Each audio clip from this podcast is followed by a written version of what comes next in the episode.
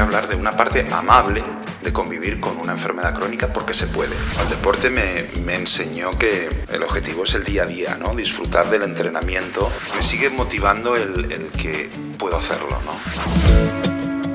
Muy, pero muy buenos días. Soy Seba Sosa y este es otro encuentro acá en Emprende con propósito. Antes de continuar quería decirles para los que no saben que siempre una un episodio más breve, cortito, sale también en nuestro canal de YouTube. Pueden vernos y buscarnos Emprende con propósito. Y seguimos acá con el señor Ramón Arroyo. Podcast número 103, rendirse no es una opción, parte 2. Ramón, seguimos. Acá, Adelante. sentados, conversando. Nada, tengo muchísimas cosas más para preguntas más para hacerte. Venga, vamos a por ¿Te ellas. Lástima, lástima que no sea el podcast 100. Hubiese sido muy redondo. ¿Te parece que te pregunto esto? ¿Cómo, cómo surge 100 metros, la película?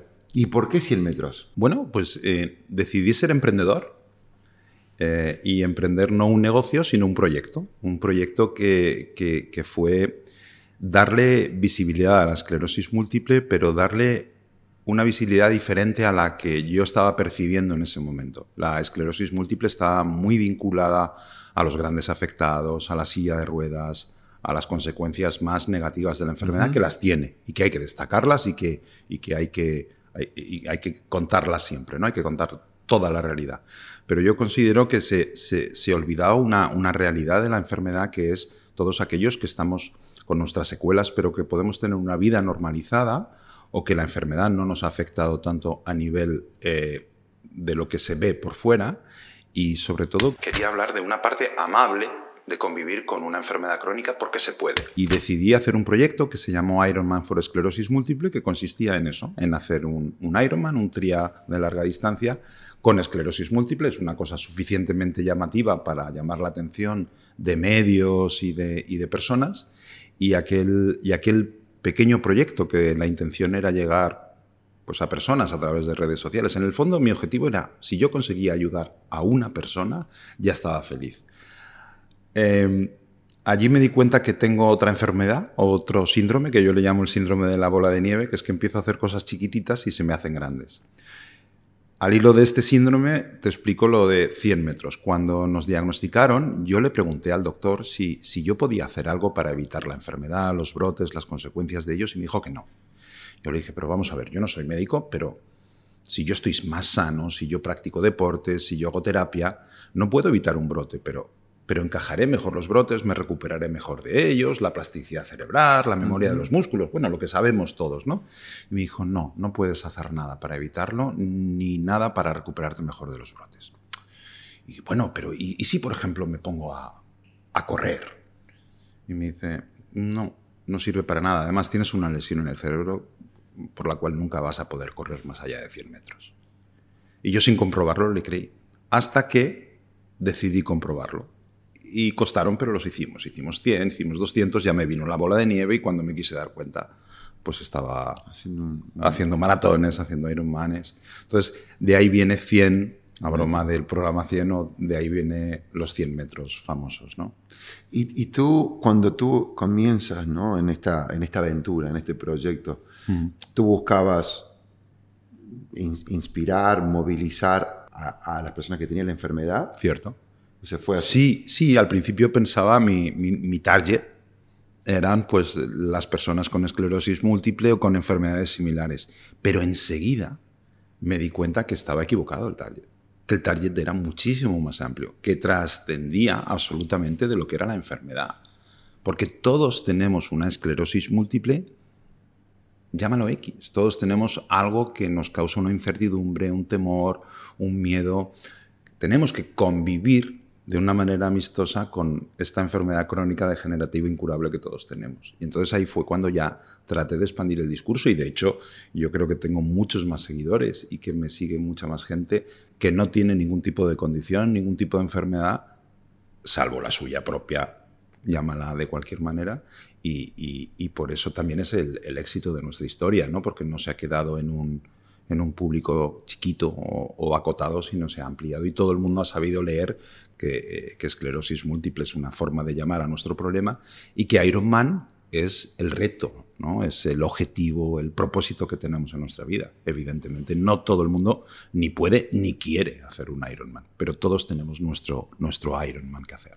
¿Y cómo es la vida hoy, un día en la vida de Ramón, después de película, el libro, además todas las cosas que veo que haces? Mi día a día es mucho más tranquilo de lo que parece. Lo que pasa es que las redes sociales, y tú también lo sabes bien que eres activo, pues parece que haces muchas más cosas. Eh, mi día a día es fabuloso porque gracias a, tener esclerosis múltiple, y fíjate que es complicado en la misma frase, es decir, gracias y esclerosis múltiple, nos han pasado cosas maravillosas, nos han pasado cosas muy malas, he tenido que dejar mi profesión habitual, he tenido que reinventarme, tengo que ir con, con un par de marchas menos de las que, de las que mi cuerpo mi cuerpo, no, mi cabeza, o tampoco, no lo sé, porque no sé qué es lo que me falla, si el cuerpo o el cerebro, pero tengo que ir más lento, debo ir más lento, debo hacer menos cosas de las que me, gustaría hacer, pero, pero disfruto mucho, porque ahora me dedico, me dedico a hacer cosas, en España decimos que molan, ¿eh? que, gustan, es un lenguaje muy de niño, ¿no? Las cosas que molan es, es algo más que gustar, es que es muy chulo. ¿eh? Muy chulo. Muy chulo y, colaboro y bueno, dedico el tiempo, ahora soy conferenciante, eh, dedico a, me dedico, como bien sabes, a dar charlas motivacionales y, ayudar a los demás. Entonces mi día a día es eso, en función de las charlas que tenga y los eventos que tenga, organizar mi vida con los entrenamientos, con mis descansos y, por lo menos una mañana a la semana intentar dedicarla a ayudar a los demás, ¿no? A toda esta gente que me contacta o que me pide ayuda, consejo. Y desde que vos hiciste aquellos famosos primeros 100 metros a hoy, que llevas corrido, no sé cuánto, no sé si tendrás registro de cuántas carreras, ¿no es cierto?, Ironman o medio Ironman has realizado. ¿Qué has encontrado en el deporte o qué te ha dejado el, deporte? Bueno, el deporte me, enseñó que, que el objetivo no es llegar a la meta. Al principio pensaba que el objetivo era llegar a la meta, enseguida me di cuenta que no, que el objetivo era prepararte para estar a la salida. Y tiempo después me he dado cuenta que no, que el objetivo es el camino, el objetivo es el día a día, ¿no? Disfrutar del entrenamiento, disfrutar el otro día dando vueltas como, como hámsters en este circuito de aquí de Buenos Aires o esta tarde que salgamos a trotar un rato. Ese es el verdadero objetivo y esa es la lección que me enseñó el deporte que luego lo aplico en la vida. Que el objetivo no es el futuro o cuando fallezca o no. Mi objetivo vital es disfrutar hoy. Hacer planes, por supuesto, no vivir una vida loca, pero el objetivo es hoy, mañana como mucho pasado. Mm, charlábamos anoche, Ramón, de haces varias carreras a lo largo del año y algunas son por invitación, algunas son por una causa, otras son por ti. ¿Qué, pasa por tu cabeza de repente cuando, cuando estás, ¿no es cierto?, corriendo. ¿Qué te, ¿Qué te motiva? ¿Sigue siendo lo, mismo que fue cuando hiciste aquellos primeros 100 metros? Bueno, ¿qué pasa por mi cabeza muchas veces es que carajo hago aquí? Eso, eso me lo pregunto. también te pasa eso? También, también. Y al que diga lo contrario miente, pero... A mí me pasó cuando hice la última parte, especialmente la eh, correr, ¿no? Sí, sí, justo el correr. Cuando llegas a la mitad y todavía te queda la otra mitad, pues... Pero yo me... Me sigue motivando el, el que el que puedo hacerlo, ¿no? El que sigo teniendo el objetivo de hacerlo, independientemente del tiempo, de la posición, que eso me importa bien poco. A mí me motiva eso y sobre todo me motiva el, eh, mi equipo. Es, es que en el fondo lo hago por ellos, para ellos, ¿no? Como, como, como devolverles, es como, como, como, un homenaje a ellos. Digo, yo hago este sacrificio de este día eh, porque al final a mí lo que me gusta es entrenar y lo que disfruto es el entreno. El día de la prueba se disfruta menos, ¿no? Porque vas como digo yo, boca sangre. Pero entonces lo hago sobre todo por mi equipo para, para decirles, oye, este esfuerzo lo estoy haciendo por vosotros y, y, como, y como símbolo ¿no? de, agradecimiento hacia vosotros, como homenaje a vosotros hago este esfuerzo.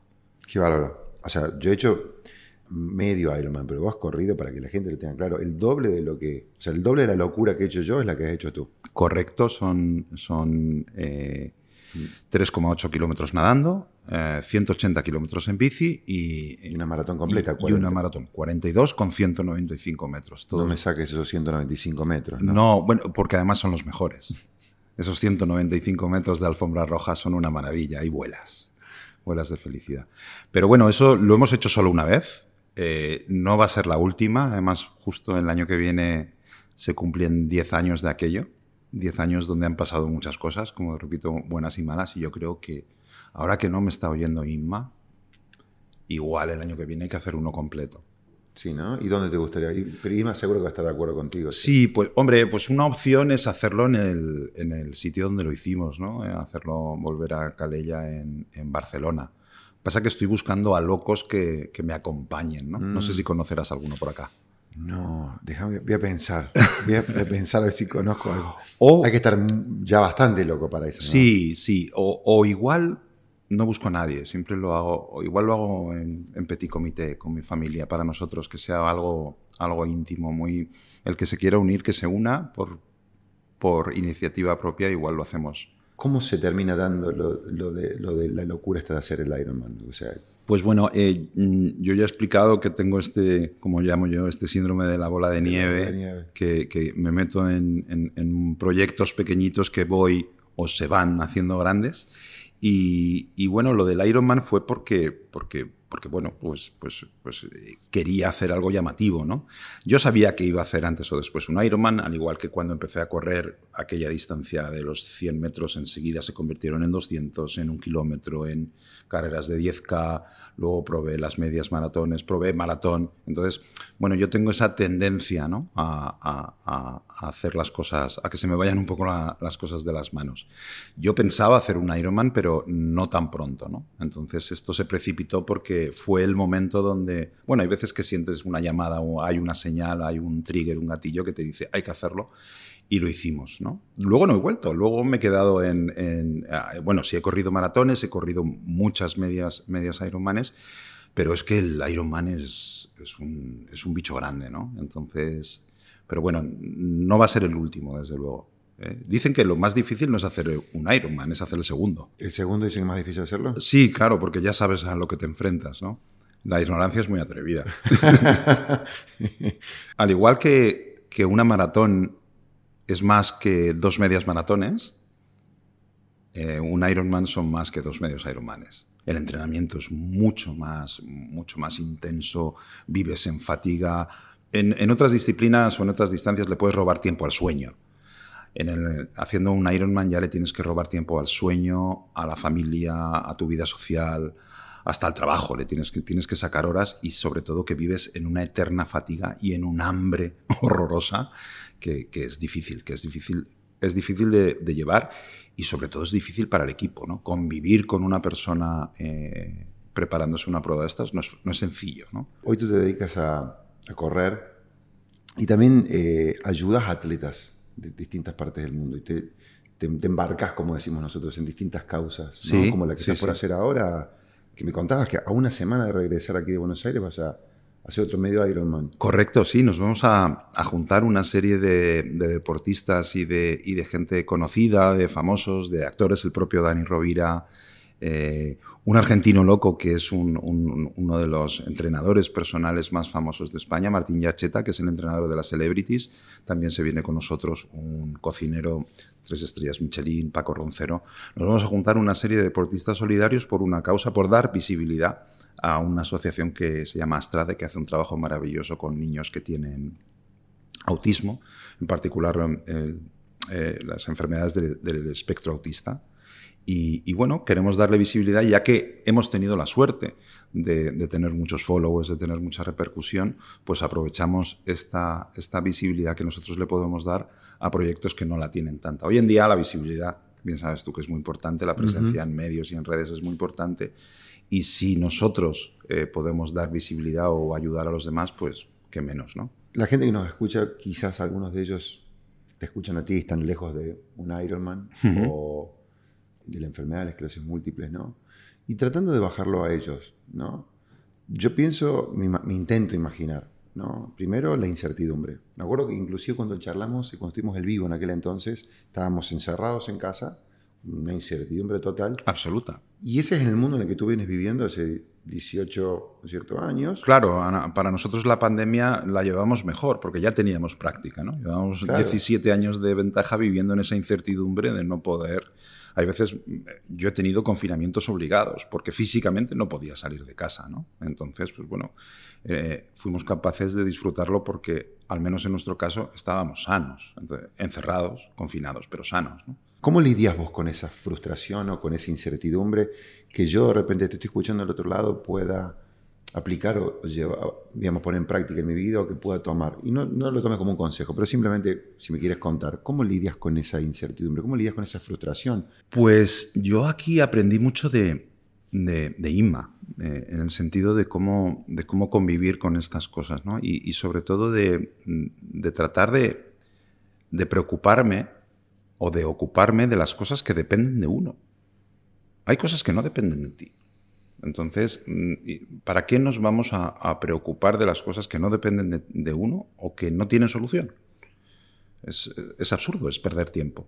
Y vuelvo a, el tiempo que no tenemos que perder, es que no tenemos, el tiempo no se recupera. ¿eh? Mañana haré lo que no hice ayer, no, mañana vas a hacerlo, pero el tiempo que perdiste ayer no lo vas a recuperar. ¿no? Y entonces yo esto lo aprendí de ella, ¿no? de, de, encajar y de analizar cómo vienen las cosas y decir, ¿esto depende de mí? ¿Esto tiene solución? No, pues entonces lo olvido, lo echo a un lado. ¿Qué depende de mí? ¿Qué puedo hacer yo para cambiar las cosas? O para cambiar mis cosas y ocuparme de eso y esforzarme en eso y perder mis energías, no perder. Invertir mis energías en las cosas que dependen de mí que puedo hacer yo cambiar. Yo puedo cambiar el mundo. No, puedo cambiar mi mundo, sí. Pues entonces me voy a dedicar a cambiar lo mío o a controlar lo mío, que no es poco, ¿eh? que ya es todo un reto.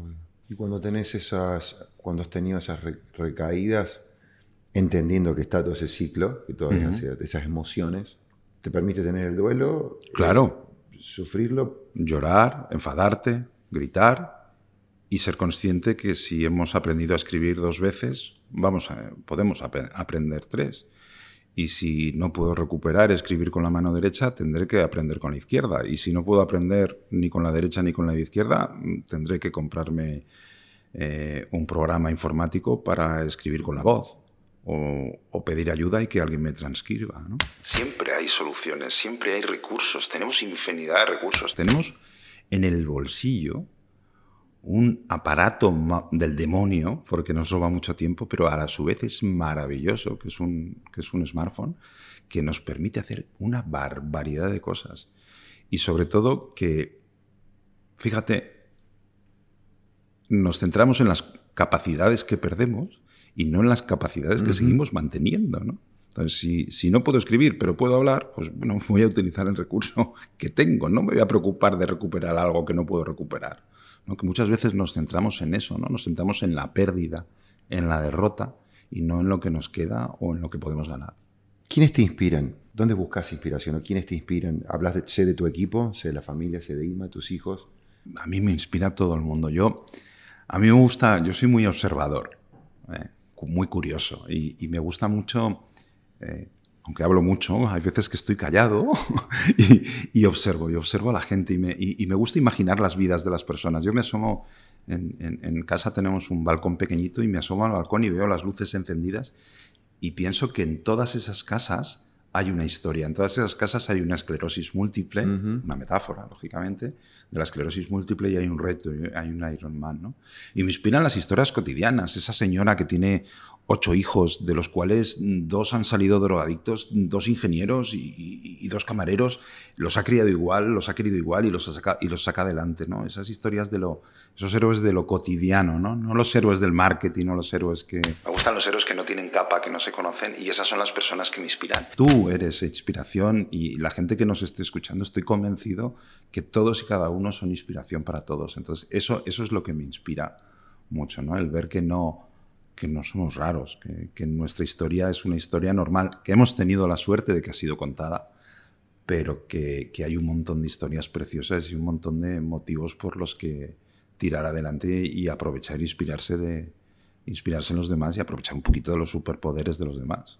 Decías que no, que todos tenemos superpoderes y todos tenemos también nuestra kriptonita, ¿no? Haciendo referencia a Superman. ¿no? Correcto. Yo creo correcto. que es tan, pero es tan importante, o sea, uno ser consciente de eso. Claro. De las dos cosas, ¿no? De saber valorar el talento que uno tiene y al mismo tiempo de saber cuáles son las limitaciones que uno tiene, ¿no? Claro, no hay que, no hay, no hay que tener esta falsa modestia de no, yo no soy capaz de hacer nada, yo no soy bueno en nada. No, algún talento tienes, ¿no?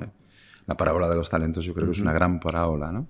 Pues, pues, pues sí, por supuesto que tienes talento. Igual no eres el mejor del mundo o tienes sobre 10 tu talento 7 o 5, pero es tu talento sobre el resto de las cosas. Y también tienes que fijarte en las cosas que no tienes capacidad o en las cosas en tu kriptonita.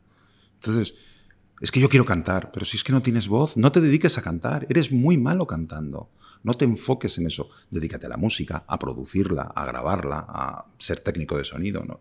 Igual tienes talento en eso y puedes estar dedicado en un entorno que te gusta. No, no te enfoques en cantar si tienes una voz terrible, no tienes talento. Y luego, ¿y si no tienes talento para nada? Pues no pasa nada hasta Batman, que no tiene ningún superpoder. No tiene ninguno. Y ahí está, es un superhéroe. Hasta sin talento puedes llegar a ser un superhéroe. Si yo estoy aquí hablando hoy contigo, es porque hice una cosa para la que no tenía talento. No es que no tuviese, es que tenía talento negativo, porque, tengo un problema, una discapacidad motora y sensitiva que me perjudican a la hora de hacer deporte. Es decir, que incluso sin talento puedes hacer cosas a priori imposibles. No digo que cualquier cosa, ¿eh? se puede conseguir, pero que se puede conseguir muchísimo más de lo que tú crees. Ramón, agradecerte. Gracias a ti y sobre todo gracias por permitirnos eh, cumplir este sueño que es venir aquí. Siempre hay soluciones, siempre hay recursos, tenemos infinidad de recursos. Invertir mis energías en las cosas que dependen de mí que puedo hacer yo cambiar. Hasta sin talento puedes llegar a ser un superhéroe. Gracias por acompañarnos, por escucharnos, por escribirnos, como decía anteriormente. Ojalá que este episodio haya sido también de valor. Abraza un propósito, desafía al mundo e inspira a otros. Es lo que nos gusta decir aquí desde Emprende con propósito. Seba Sosa, un beso y un cariño.